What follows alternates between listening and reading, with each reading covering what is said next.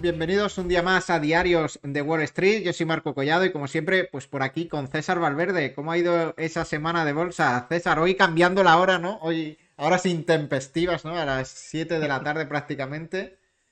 Sí, sí, nada, intentando de algún modo, pues oye, sacar cabeza, eh, saber qué tal, qué tal nos funciona, ¿no? Porque bueno, vamos a comentar eh, dos novedades de por qué lo estamos haciendo tanto en distinto día como también en distinta franja horaria.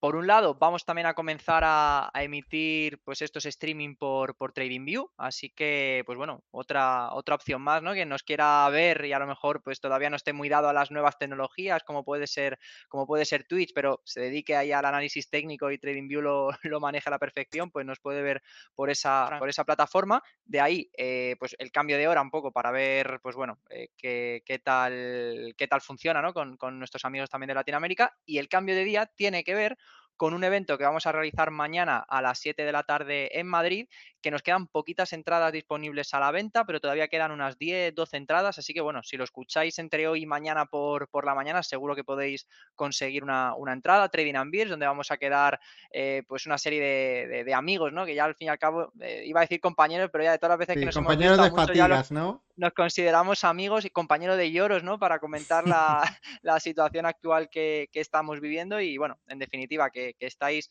más que, más que invitados, habrá música en directo, beberemos cerveza artesana en, la Virgen 154.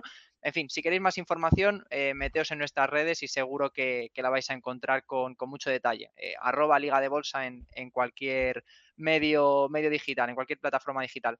Así que, bueno, después ya de estas cuñas eh, publicitarias y de explicar un poco por qué hemos hecho este, este cambio de hora y de día, Marco, eh, creo que lo has definido, lo has definido muy bien.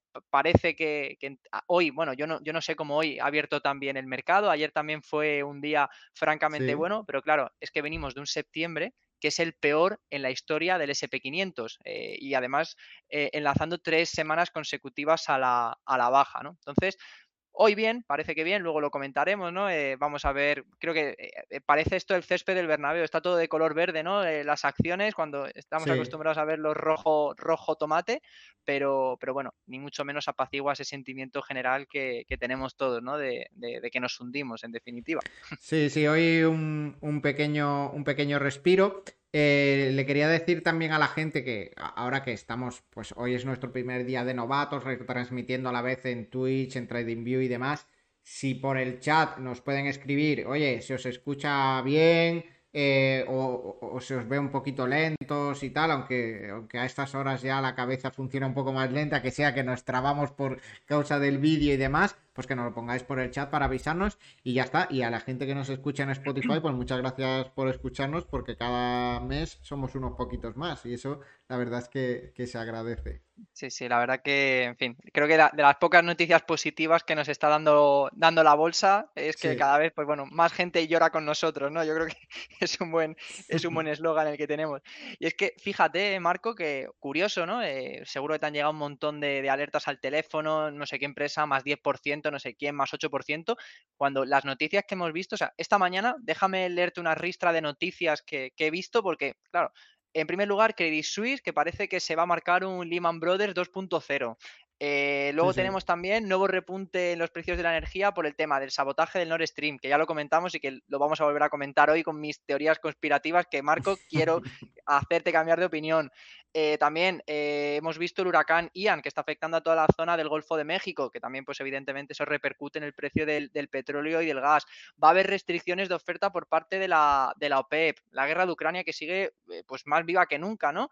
Corea del Norte, que lanza misiles balísticos que pasan por encima de Japón. Reino Unido interviene los, el mercado de bonos, ¿no? De, de, forma además urgente, que casi, en fin, que casi un colapso aquí en el país de, que tenemos allá arriba y parece que no nos hemos dado, no nos hemos dado cuenta. También se habla de la peor epidemia de gripe aviar en Europa en la historia. O sea, elige tu propio modo de morir, Marco. Eh, sí, sí. Elige tu propia aventura, ¿no? Como el capítulo, como la serie aquella que sacaron en Netflix, donde podías ir eligiendo lo que, eh, lo que pasaba. Pues esto ahora mismo es como, elige tu propia aventura, tu propia manera de perder dinero en bolsa. ¿Por qué quieres perder dinero hoy? Porque hay un misil que choca que lanza a Corea del Norte contra Japón, porque Putin pulsa el botón nuclear, porque le responde a Estados Unidos, porque, bueno, cualquier cosa, ¿no?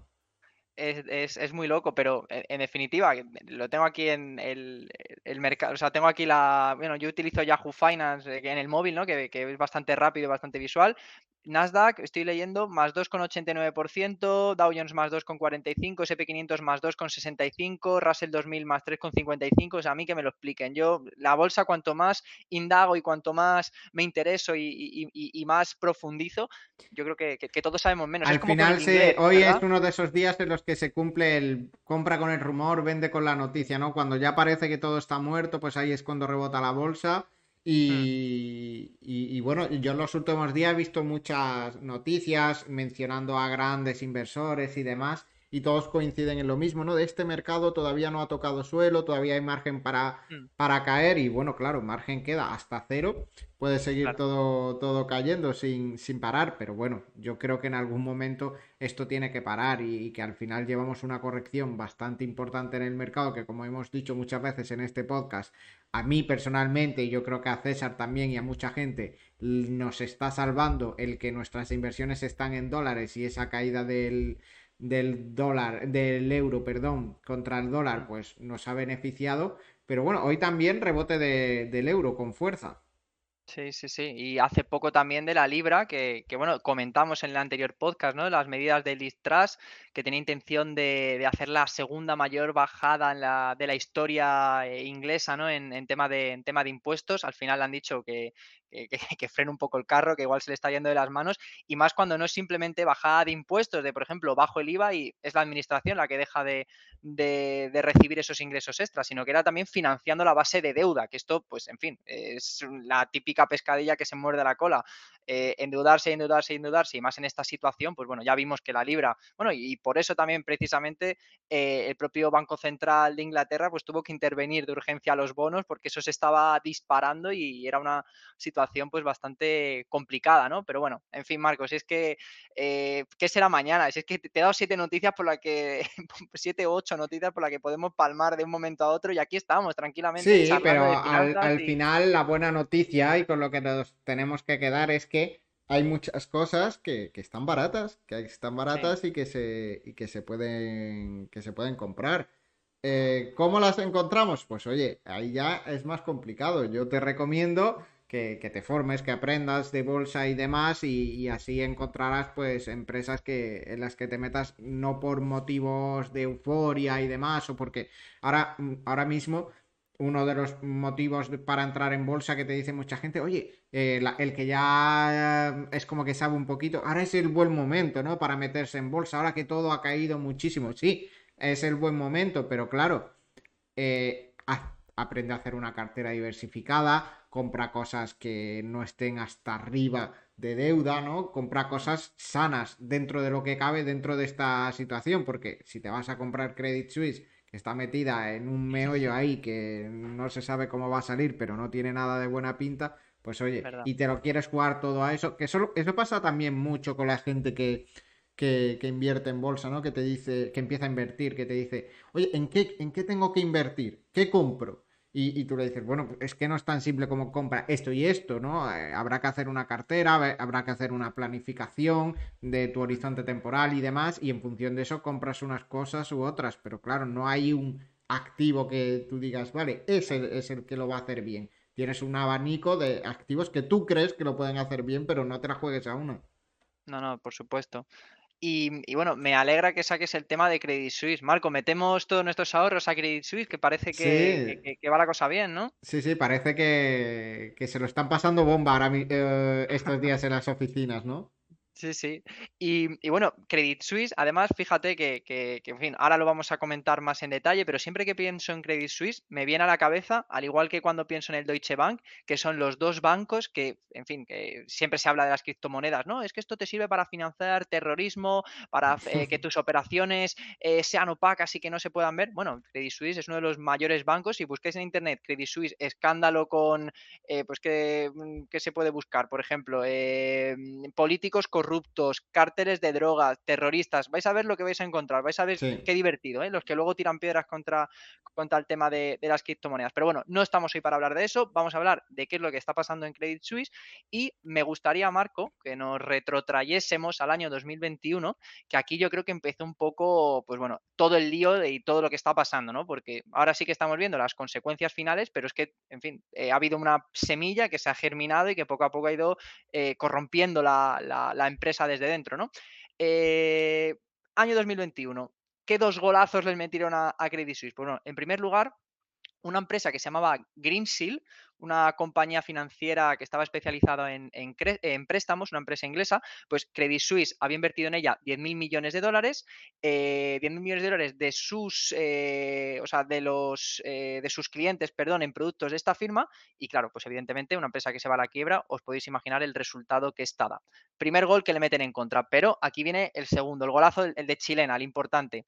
Eh, Archegos Capital, que es eh, una empresa, un fondo de inversión que gestiona un señor que se llama Bill Huang, eh, que bueno, este caso todavía es más sangrante porque Archegos Capital antes era conocida como Tiger Asia o Tiger Asia y es, era un vehículo pues también de inversión gestionado por el propio Bill que en 2012 debido a acusaciones de abuso de información privilegiada pues al final esta empresa acaba, quebrando. ¿Y qué ocurre con esta empresa que acaba quebrando? Que después de darle un bonito lavado de cara y, ponerla, ponerla rechulona se convierte en Archegos Capital. Entonces claro, aquí ya te, deberían saltar los primeros warnings, ¿no? Eh, de verdad Credit Suisse no sabe dónde se mete, pero bueno, debe ser que no sabía dónde se mete. Entonces empiezan a hacer negocios con Archegos Capital. ¿Qué negocio hacen con Archegos Capital? Pues un negocio espectacular, porque eh, mientras Archegos eh, gestionaba 10.000 millones de dólares, convenció a Credit Suisse, entre otros bancos, para que le prestaran 30.000 millones de dólares. O sea, estamos hablando de tres veces el dinero que ellos gestionan, pues lo voy a pedir prestado porque total es prestado, si no es mío, ya lo devolveré como sea. Pues bueno, Bill, eh, Bill Juan, que parece que el riesgo pues eh, no iba con él, ¿no? Decidió invertir en, empresas como Viacom, Discovery o Baidu y no lo hizo de un modo tradicional, no, se apalancó todo lo que pudo y más. O sea, estamos hablando ya de que pides dinero sobre el dinero que también has pedido. O sea, estamos hablando de que como esto salga mal, pues te vas a pegar una hostia de campeonato. ¿Qué pasó? Pues que un día Viacom anunció una ampliación de capital por 3.000 millones de dólares, hundió el precio de la cotización en un 20% y claro, pues Archegos reventó, al estar invertido de forma apalancada, eh, pues le saltó ese margin call y todos los bancos diciéndole, bueno, te salta el margin call, mete más dinero en la cuenta. lo, lo veo complicado, amigo. No hay. Así que, claro, un lío muy tocho a la vista. Y claro, pues desde entonces que Suisse perdió muchísimo dinero, ha intentado pues un poco rehacerse de esa, de esa situación, pero, pero bueno, en definitiva, pues evidentemente que todavía tiene un agujero muy grande y ahora pues se han empezado a ver ¿no? ciertas dudas sobre su posición de liquidez y de capital y se ha hecho todavía más comprometida a raíz del comportamiento de los CDS, que son los Credit Default Swaps, que están en su nivel más alto desde 2008. Y bueno, por entender un poco, ¿no? Que, cómo funcionan estos, estos CDS. Pues son una póliza de seguro que se hace cargo de nuestras pérdidas en caso de que una empresa o un gobierno sea incapaz de pagar eh, esas deudas, ¿no? De algún modo eh, cubriendo ese riesgo crediticio. En este caso, pues evidentemente, pues que deja ver, o sea, se, puede entrever ¿no? una posible quiebra de, Credit Suisse. Y además, Marco, estoy convencido que este producto, los CDS, te sonarán. Todos los que somos amantes del cine y que, bueno, todo el mundo habrá visto la película, ¿no? De la, gran apuesta de Big Short, ahí con, con Michael Burry que, que, está partiendo el bacalao, que lo e, es, es Christian Bale, ¿no? El que hace, el que hace ese papel. Él se dedicaba a comprar estos CDS sobre bonos de hipoteca eh, de alto riesgo y al final, pues evidentemente que se hiperforró con este, con este movimiento, ¿no? Así que, en definitiva, ya por, por finalizar, que joder, me, menudo, menudo speech me he marcado. Sí, tiene un, tiene un bastante gordo montado en, en Credit Suisse. Sí que es verdad que al final los analistas coinciden en que no se va a ver, a pesar de, que su presidente, creo que se llame Axel Lehmann, que encima, encima vaya, vaya nombre. Em, vaya apellido, em, parece que coinciden en que no hay eh, un riesgo real de colapso, pero sí que cifran esa reestructuración que tiene que hacer Credit Suisse en unos 4.000 millones de, euros, que básicamente esos 4.000 millones de euros supondrían el, en torno al 40% o la mitad. Eh, lo, estaba mirando antes 4.000 hmm. millones de euros, el 40% de su valor actual de mercado, que eso va cambiando en los últimos días. Una empresa que además desde el año 2007, desde la crisis de 2007, ha perdido un 90% de su capitalización en bolsa, que es una auténtica barbaridad, es decir, no vale absolutamente nada comparado con, con 2007. Em, seguramente hagan esta reestructuración, al final es uno de los principales bancos de inversión de Suiza, saldrán adelante, pero de ahí a que vaya a volver a ser un banco importante y demás, yo creo que van a pasar muchos años y esta reestructuración va a ser complicada, porque es mucho dinero, no son, no son cuatro duros, son cuatro mil millones de euros que hay que ver cómo los, cómo los consigue, ¿no? Si hace una ampliación de capital, si emites mm. deuda, que si emites deuda, a cuánto pagas esa deuda, porque el riesgo de impago es tremendamente alto, si te financian otros bancos, hasta dónde te van a sangrar esos bancos, porque al final es competidor de ellos, ¿no? Si, tienes un competidor como es, yo que sé, Deutsche Bank o otros bancos suizos y, y te pueden clavar la estocada para quedarse todo tu negocio, te lo van a clavar, ¿sabes? sin duda. Tiene una situación complicada, que yo creo que saldrán adelante, que no va a ser un colapso como Lehman Brothers, pero que. Que puede que acabe. Eh, al final, como suelen acabar estas situaciones, normalmente cuando un banco va muy mal y no le ven ya mucha salida, es en vez de vender sus. lo que hace es vender sus activos. Se vende a otro banco, lo compra un banco más grande, se queda todo el negocio de Credit Suisse y listo. Sí, sí, total.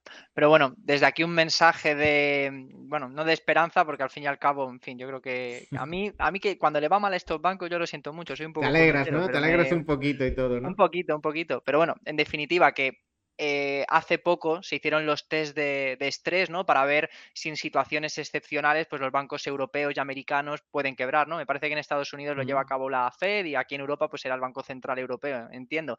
Y estos test de estrés, desde la época de la de 2008, que ahí, pues todos los bancos cayeron a, plomo, pues ya se ha tomado una serie de medidas, que tienes que tener cierto dinero, eh, pues digamos, en caja, pues por si hay cualquier tipo de situación excepcional que se necesita disponer de ese dinero rápido, etcétera. Entre otras muchas eh, otras, pues bueno, también el ratio de endeudamiento tiene que ser inferior a no sé qué, no sé exactamente cuáles son las cifras, pero en definitiva, que han aprobado estos test de estrés y que ni mucho menos si cae un banco tiene que ser un efecto dominó donde van a caer todos. O sea, que será, será Credit Suisse quien se acabe comiendo la, pues toda esta situación y, bueno, esperemos que no, que no se reproduzcan otros, en otros bancos. En otros bancos, sí, sí. Exacto. Y bueno, Marco, vamos a hablar de energía, eh, que hemos tenido pues varias noticias que han disparado los, precios de, los futuros. Días, muy entretenidos en el mercado de la, en el mercado de la energía, con, todo subiendo, con fuerza, con el al final el cárter de la PEP al final es el mejor cárter del mundo. Has visto que bien funciona, dicen, bueno, pues los precios ya tienen pinta de que iban para abajo, pues recortamos producción. Sí, sí, sí, aprovechan la mínima, ¿eh? Ahí Arabia Saudí le, gusta, le, a la mínima que puede cerrar bien el puño no, no suelta ni un, ni un barril. Creo que se reúnen el, el viernes que viene, eh, bueno, este viernes, ¿no? En Viena, me parece que, que, es, que he leído además que el responsable de petróleo ruso, que bueno, que imagínate la cantidad de sanciones que puede tener ese hombre encima, pues decían que, sí, que, sin problema, que iba a ir a la reunión y pues tranquilamente con su maletín, iba a ir a contar sus, su, su batallita o lo que sea y que se iba a volver. O sea, para que veamos, ¿no? Las, sí, la, reunión empieza mañana, ¿eh? La reunión empieza mañana. No sé cuándo acaba realmente, se reúnen como siempre en, en Viena. Eh, es la reunión número 33 de la OPEP hay que tener en cuenta que en estos últimos años se han reunido bastante más que, de costumbre por tema COVID y demás. Y, lo que se espera es que recorte 2 eh, millones de barriles diarios, ¿no? Básicamente se ha filtrado ya que, eso es lo que van eh, a hacer, el recortar 2 millones de barriles diarios, que esto pues al final es la causa principal de que el precio esté subiendo, no hay otra. Al final, si tú recortas dos millones de barriles diarios y además tienes en cuenta que Estados Unidos está metiendo de su reserva estratégica otro millón de barriles de petróleo diarios al mercado, eh, pues eh, tienes eh, un desbalance ahí, Estados Unidos intentando hacer caer el precio del crudo con un millón de barriles extra y la OPEP recortando dos millones, el neto te queda en un millón de barriles eh, diarios que te recorta la, la OPEP, mm. que puede que incluso sean más, ¿vale? Porque, ¿qué es lo que pasa con la OPEP? Que aunque tenía unos objetivos de producción, no estaba llegando ni un mes a esos objetivos de producción. Si ahora además rebaja esos objetivos de producción y tampoco seguramente llegue a los objetivos que se marque, pues serán más de 2 millones los que quita del, del mercado potencialmente. A ver, sí que está claro que el petróleo va a subir y un poquito, aunque ya ha subido bastante. Yo, yo eso lo veo más o menos claro desde mi punto de vista. Lo que pasa es que ver hasta dónde llega, ¿no? Porque lo que tenemos a la vuelta de la esquina es una recesión como un demonio de grande y un miedo al consumo bastante fuerte que yo creo que lo notamos en todo, ¿no? En el día a día tú hablas con cualquier persona y todos se han apretado el cinturón para gastar menos, ¿no? Totalmente. Sí, y eh, creo que además hay que sumar una situación excepcional, que bueno, que por esta, por esta época, ¿no? Ya se sabe, finales de septiembre, octubre, pues es temporada de, huracanes, y que, pues bueno, el Golfo de México, que más o menos el 15% del crudo de todo Estados Unidos y el 5% de gas natural seco se saca de, esa cuenca, ¿no? De, del Golfo de México. Y por culpa de, este huracán, que además dicen que ha sido el, huracán más potente de la historia de Florida, que Florida, pues es una región bastante propensa, ¿no? Sufrir este tipo, bueno, el estado, eh, región, a sufrir este tipo de fenómenos atmosféricos. Ha causado, no sé si ya 100 muertos, daños por valor de 45 mil millones.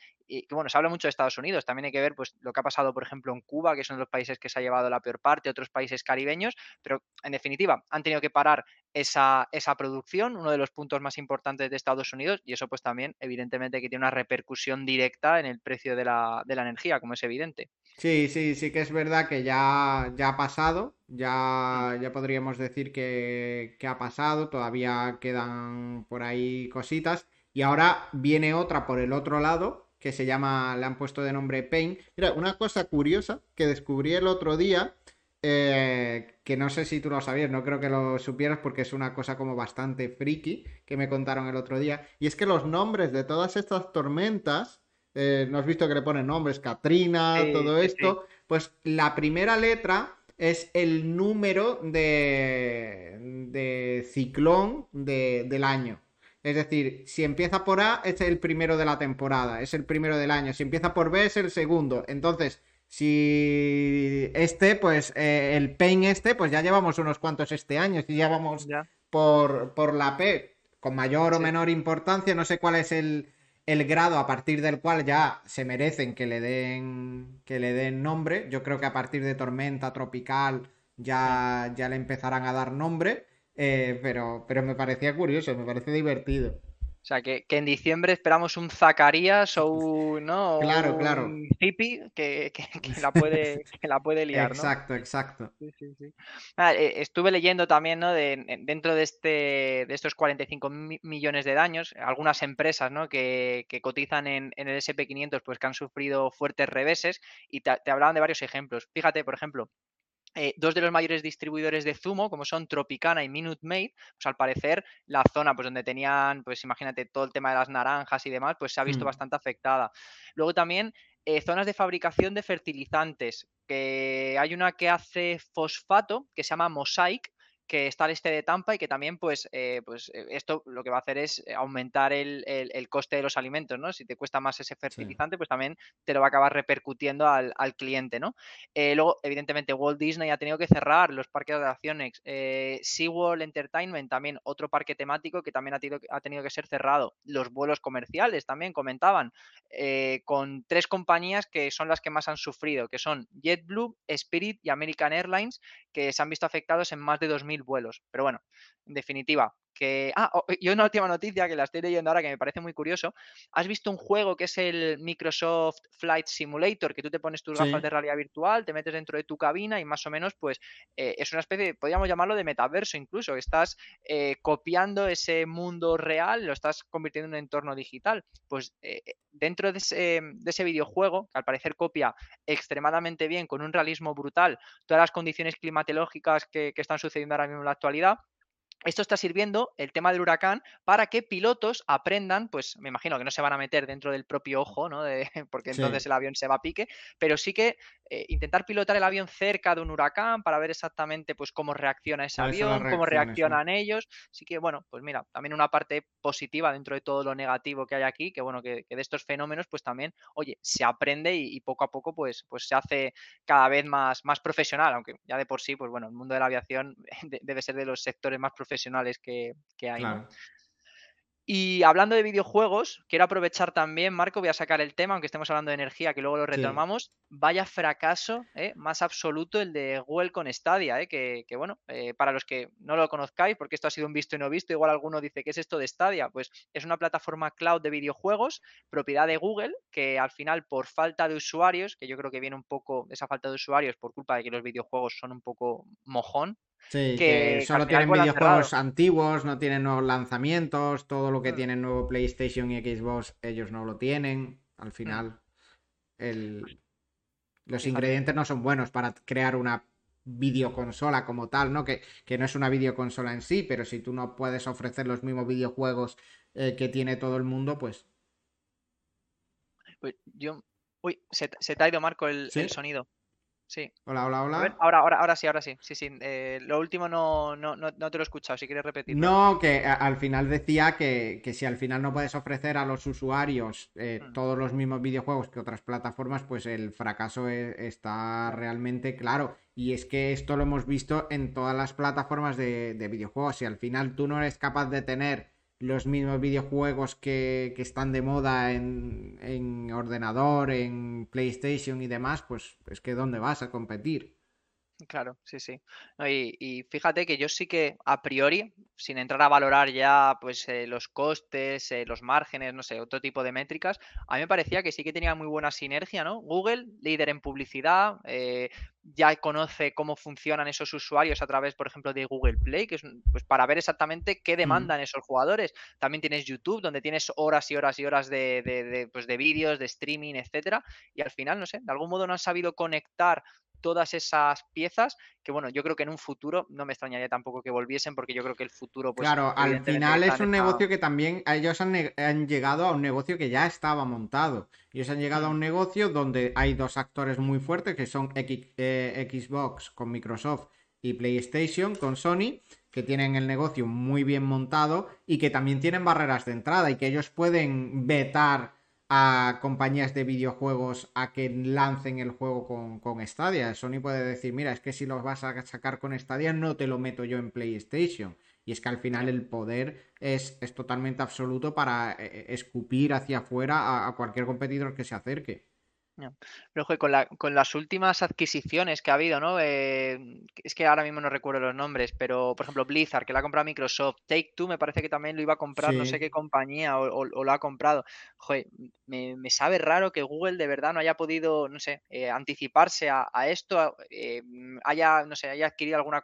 Finga, por ejemplo, otra de las compañías que, que, se han comprado hace poco. O sea, ha habido bastante movimiento en el, en el sector como tal, como para Google, que tiene una caja, no sé cuánto sea la caja, pero en fin, que tiene, millones Para, para, Al final es eso. Y, sin tener que endeudarse y nada, con el directamente el cash, lo que tenga ahí en, soltar, yo qué sé, 50 billion y oye, tener de verdad un negocio muy potente y que, yo creo que, que, joder, que es que el tema de los videojuegos es que que va más, que Hombre, y, que ver tener una capacidad de gráficos en tus videojuegos eh, increíble. Sin necesidad de comprar una videoconsola como tal, teniendo solo un servicio de suscripción que al final para, para una empresa es perfecto esto porque una Play 5 tú la vendes y, vale, la vendes una vez y te cobras 500, 600 euros, pero tener una suscripción de por vida de 30, 40 euros al mes en la que le incluyas juegos y demás, es un negocio mucho mejor.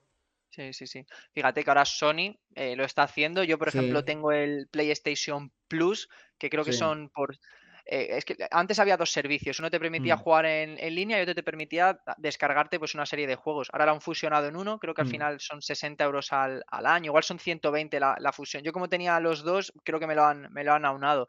Y joder, es que realmente es eso. O sea, puedo jugar en streaming directamente a través de la Play, pero bueno, en el caso de Google sería a través de, de Stadia. Tengo un catálogo de un montón de videojuegos, se cargan de un modo súper, súper rápido, no ocupan nada. O sea, es que me, no sé, no sé, a mí me, me, tiene loquísimo, ¿eh? me funciona increíble lo de, lo de Sony. Quizá por eso mis amigos no me vean tanto últimamente por, por las tardes.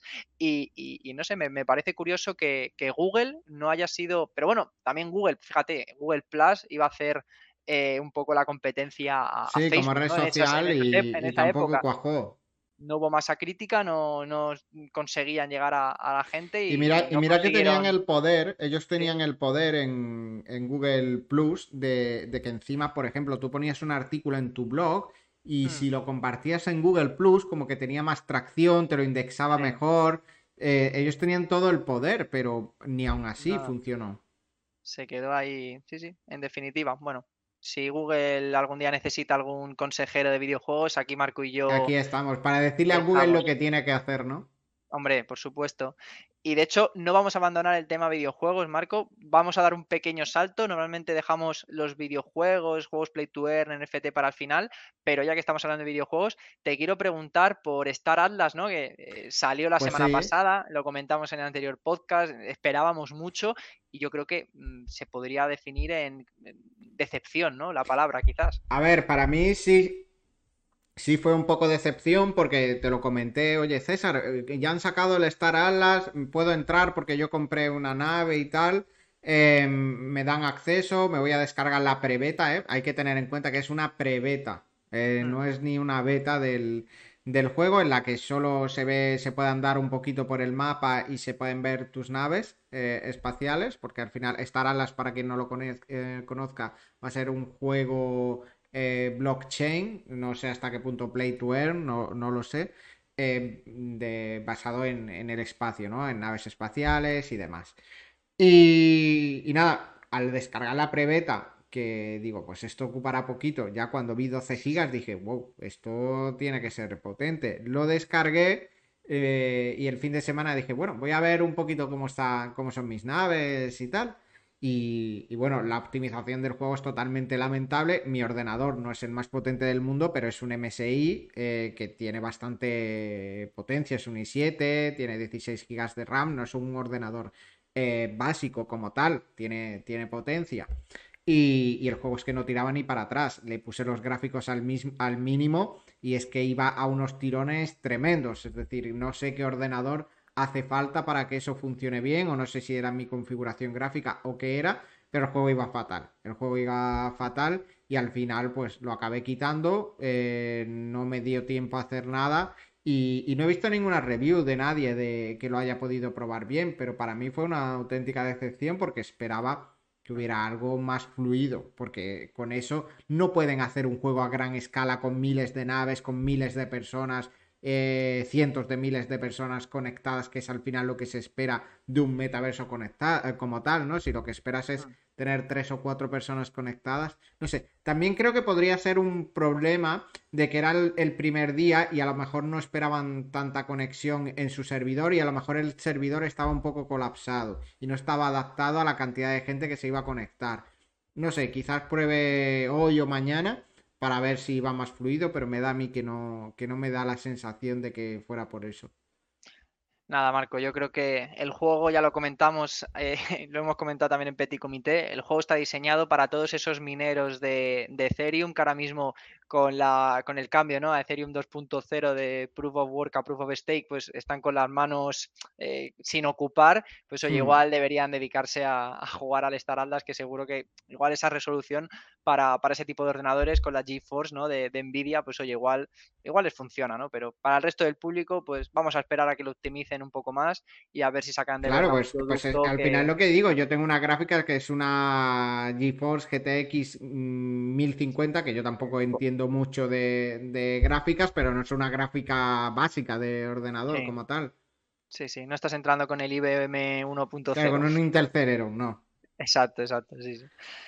Bueno, pues nada, ya hemos hecho un buen repaso de, la actualidad. Tengo por aquí, vamos a hablar ahora de, sectores, de índices. Pues mira, tengo abierto justo Finbit, Y puedo ver por aquí, pues, eh, qué están haciendo las empresas. Pues en el día de hoy está todo prácticamente, bueno, todo, todo, todo está en verde. Hay una empresa aquí, eh, Well Tower, que se dedica a temas de, de RAID, de, estructuras eh, y de, pues bueno, de, de alquileres, ¿no? Es- es- este sector y demás, que sí que está cayendo un poquito. El resto está todo, todo en verde, pero claro, si me voy a One Week Performance, aquí ya la cosa cambia. Vemos, por ejemplo, Apple que ha caído un 5,52%, Procter Gamble ha caído un 5,30%, uno de los, eh, creo que es la empresa que quizá haya caído más del SP500, estoy viendo aquí Tesla, eh, que ha caído un 12,18%, luego comentaremos porque ha hecho muchas cosas Tesla, Tesla siempre da, da mucho que hablar, así que Mm. lo, lo comentaremos ahora, pero en definitiva, eh, hoy muy bien, sí, hoy sacamos todos el pecho y decimos qué bien lo hemos hecho, hoy es el día para enseñar la cartera a nuestras novias, a nuestras parejas, a nuestros padres y que vean lo listos que somos,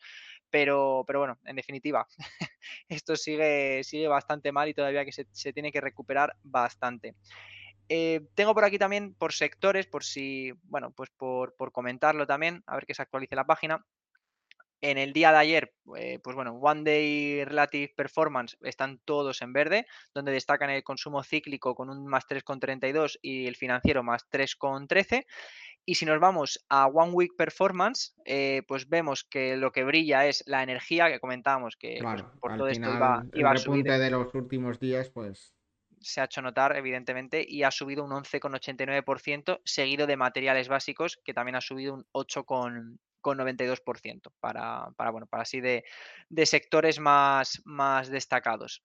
Y, mm, y nada, Marco, yo creo que podemos pasar a, a hablar ahora de, pues bueno, la semana que viene ya por fin comentaremos empresas ¿no? que, que- están presentando resultados trimestrales, que ahora mismo pues está todo bastante descafeinado, se está cerrando el trimestre, ahora pues cuando lo tengan ya cerrado pues lo, lo tendrán que, que auditar y que presentar pues a toda la junta de accionistas y demás. Y fíjate que se ha hecho ya como una primera porra, una primera estimación de cómo van a ser esos, esos, eh, esas cotizaciones empresariales. Pues bueno, se prevé un crecimiento del 0% directamente. Eh, por poner en contexto, en 2021 se esperaba un ratio de 12, de, perdón, de 12, de 22 veces beneficios en relación a la capitalización de mercado de las empresas del SP500 y ahora hemos pasado a 15 veces ese, ese beneficio. Pero bueno, te voy a dar una noticia positiva de todo esto y es que excluyendo 2009, las correcciones más importantes eh, han, su- suelen ¿no? haber hecho eh, suelo cuando este indicador estaba en 14 veces beneficio, que quizá también haya sido un poco por el, el repunte de hoy, ¿no? Igual creo que eso guarda relación con que mucha gente quizá ya haya visto que ya estamos, hemos tocado ya ese suelo y que esto, pues, en fin, que tiene que rebotar hacia arriba y que no es simplemente un rebote de, de gato muerto, ¿no? Que esto luego sí. volverá para abajo. Bueno, bueno, habrá, habrá que verlo, ¿no? Eh, solo el sí, tiempo sí dirá, que lo claro. cierto, hilando con lo que hablábamos al principio, es que ahora Mm, mismo es momento de, de ir construyendo cartera, ¿no? Si, si tu intención es ir metiéndote en la bolsa poquito a poco, pues ahora mismo es momento de ir construyendo esa cartera. Que tienes 10.000 euros ahorrados, si te quieres meter en bolsa, pues no metas los 10.000 de golpe, mete 1.000, 1.500 y luego vas haciendo aportaciones mensuales y demás. Y te vas adaptando al mercado, vas buscando cositas que creas que puedan ser interesantes y vas conformando tu cartera no en un día, sino en un plazo de, de este, este año que empieza de hoy a, a dentro de 12 meses. En, eso, en ese tiempo inviertes, si quieres, los 10.000 euros que tenías o 5.000 de esos y te guardas otros 5.000 para seguir invirtiendo poquito a poco. Pero claro, es buen momento porque la corrección es enorme. Sí, sí, sí. No, y lo que tú dices, ¿no? Que realmente si tienes un horizonte temporal, yo creo que era a más de 20 años, el 100% que invierte más de 20 años en bolsa, bueno, el 100%, es un poco atrevido decir esto, ¿no? Pero, pero en Sí. fin, que si tienes un horizonte temporal realmente, pues como invierten los inversores a largo plazo y no estás realme- realmente yendo al casino, porque yo puedo apostar en esta empresa que el día de mañana vaya a subir o bajar, eso es apostar.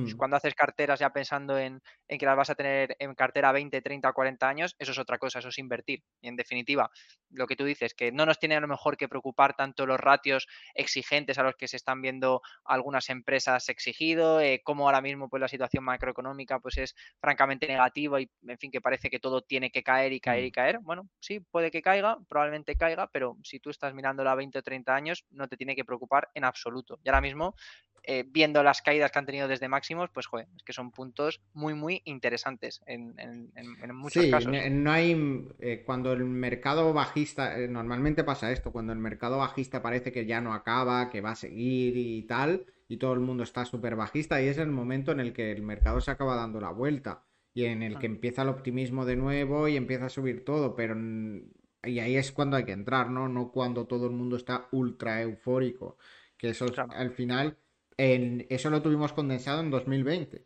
En 2020 lo tuvimos condensado al máximo en tres meses.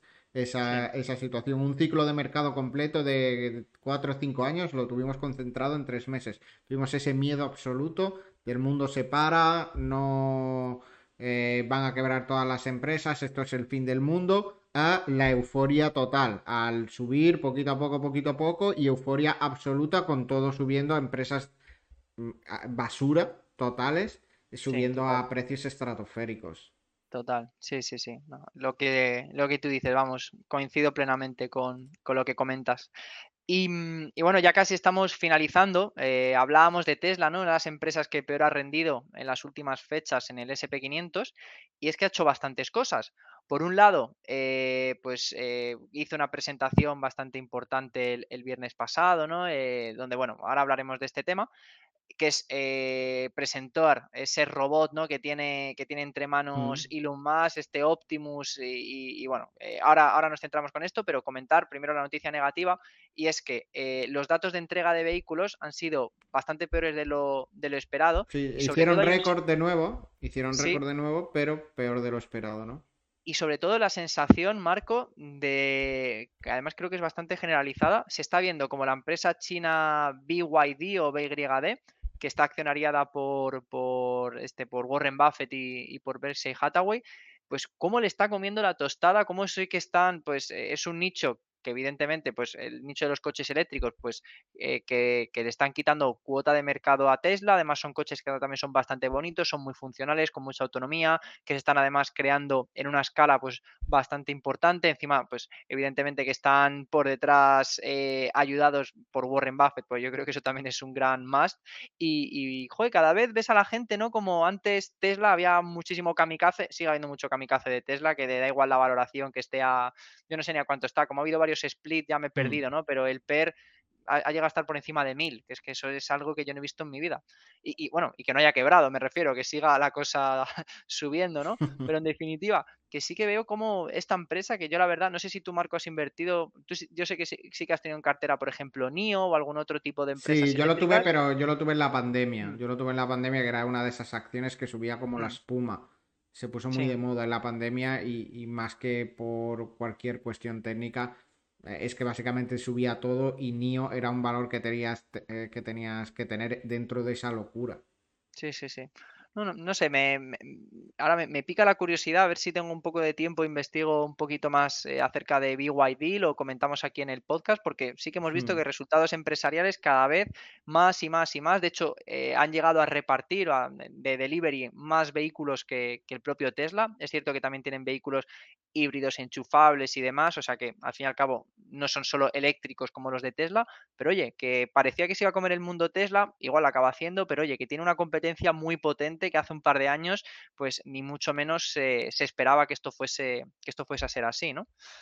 Así que bueno, hemos hablado de Tesla aparte coches, pero Tesla es mucho más que coches.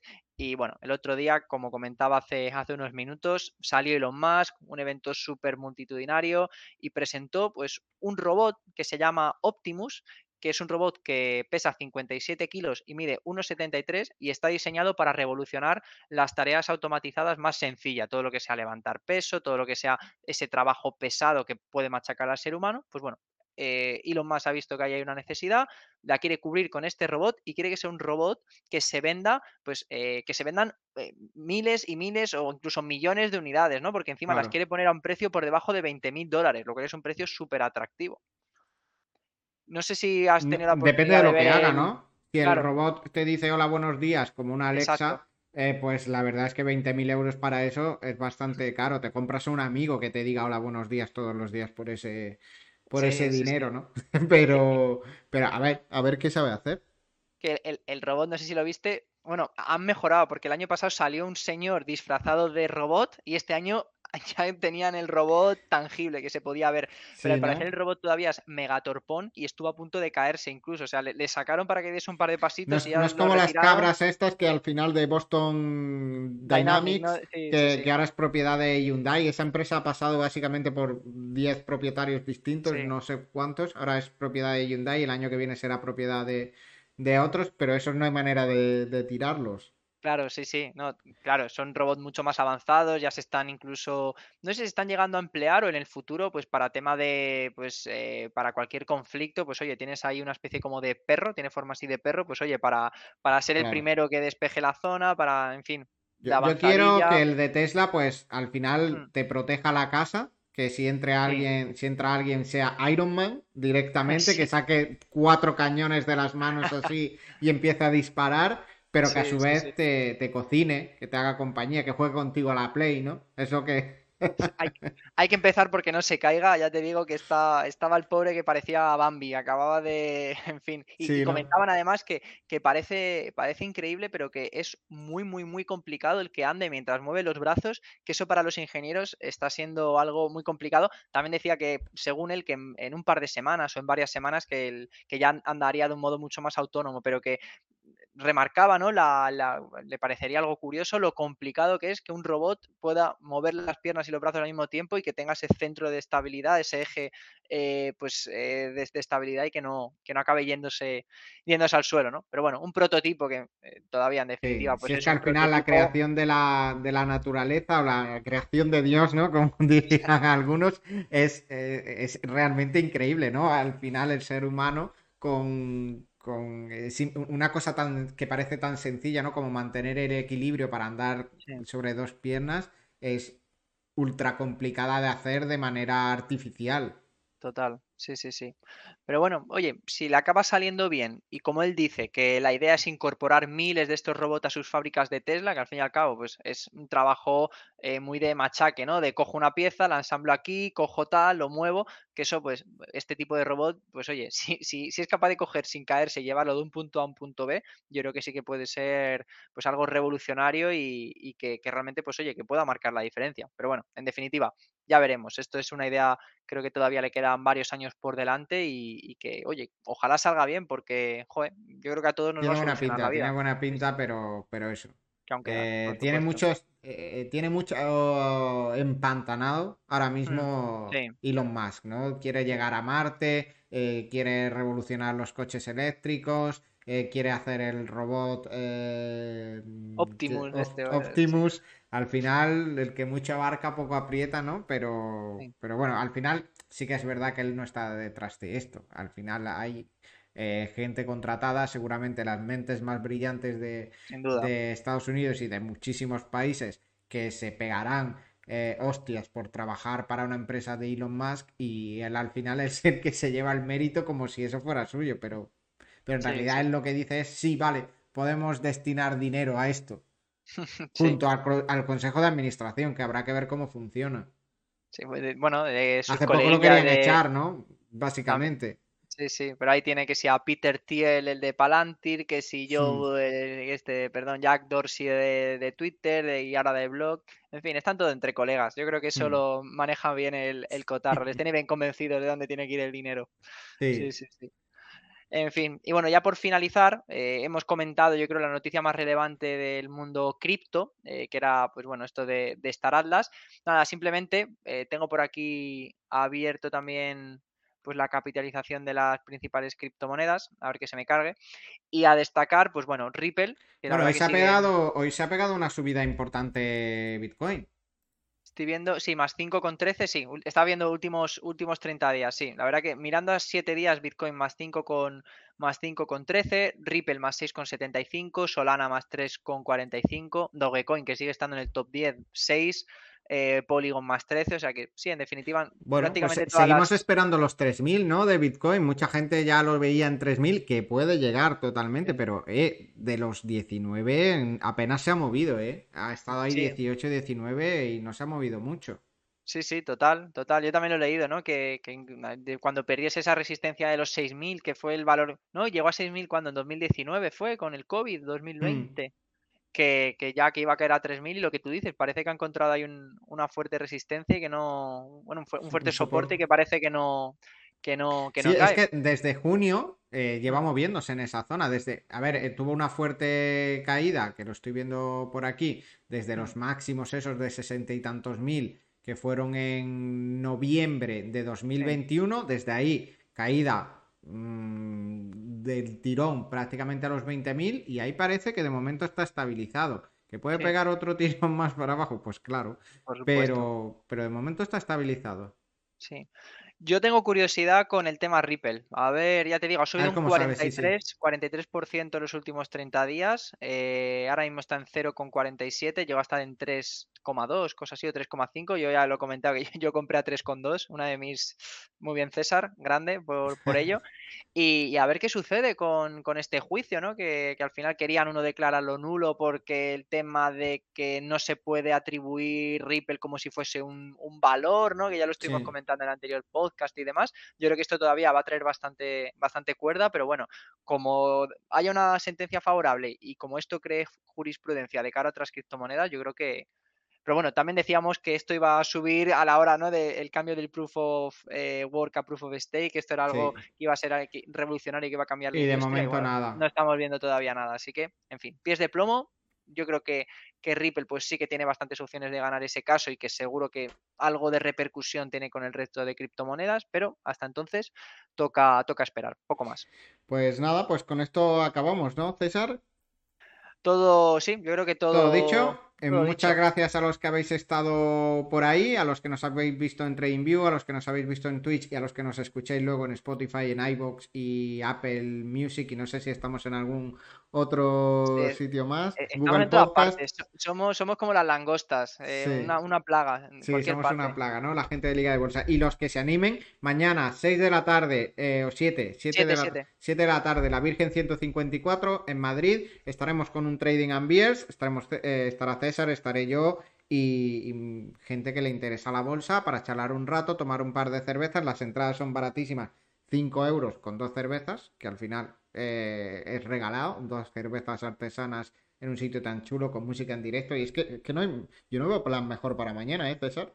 Total, además, hay gente yo creo que dirá, jo, es que el Madrid luego juega a las 9, pues a las 9 luego te vas a ver al Madrid ¿eh? a las 9 patada en el culo a todo el mundo. No pasa absolutamente nada, hay tiempo para todo en, en esta vida.